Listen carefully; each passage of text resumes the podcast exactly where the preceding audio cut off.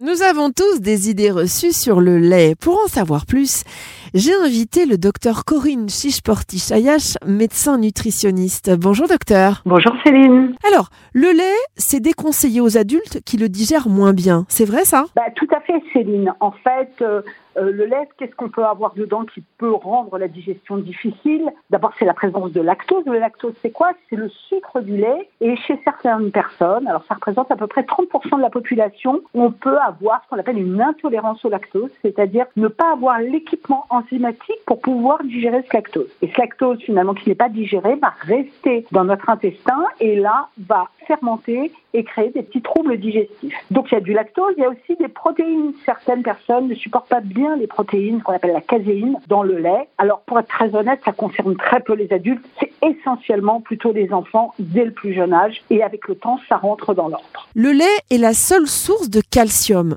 C'est vrai ou c'est faux? Pas du tout, Céline. Nous avons euh, effectivement plein d'aliments qui peuvent nous donner du calcium. Alors même si la famille des produits laitiers, et donc le lait fait partie de cette famille, est le premier contributeur en calcium, quand on consomme des légumes, notamment du chou, des épinards, eh ben on va avoir euh, des sources de calcium particulièrement intéressantes. Et puis on a aussi les eaux embouteillées. Certaines eaux, dont je tairai le nom de marque, euh, sont particulièrement riches en calcium et peuvent vraiment représenter un apport très conséquent par rapport à nos besoins. Donc, si les produits laitiers en général euh, sont effectivement la première source de calcium, euh, le lait à lui tout seul peut tout à fait ne pas être consommé et rien qu'en consommant d'ailleurs d'autres produits laitiers, plus des légumes, plus des eaux embouteillées, eh ben, ça nous permet d'avoir nos apports en calcium. Et puis je citerai aussi euh, les petites sardines, vous savez, les petites boîtes de sardines fort sympathiques. Vous avez une tanière en calcium qui est très intéressante et donc c'est un produit tout à fait complet qui peut jouer aussi son rôle. Docteur, les Japonais ne consomment pas de lait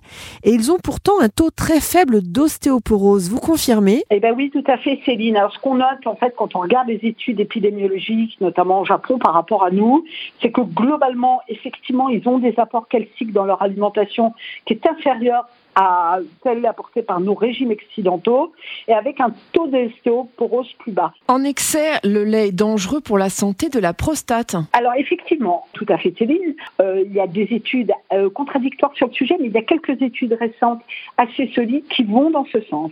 Mais euh, néanmoins, il faut toujours le rapporter à la quantité de lait consommé. Et donc sur des quantités importantes, effectivement, on s'est rendu compte que euh, l'augmentation du risque de cancer de la prostate euh, avait tendance euh, à être à être confirmée. Et, d'ailleurs, ces données ont contribué, vous savez, à ce que dans la dernière version de ce qu'on appelle le PNNS, qui sont des recommandations nutritionnelles qui font office en France, donc le PNNS 4, on a modifié les apports en produits laitiers et on est passé de deux portions par jour au lieu des trois qui étaient initialement préconisées. Et enfin, le lait de vache peut se remplacer par du lait de chèvre ou de brebis si on est intolérant au lactose. Eh bien pas du tout Céline, parce que vous savez, dans le lait de vache, dans le lait de chèvre et dans le lait de brebis, on a du lactose.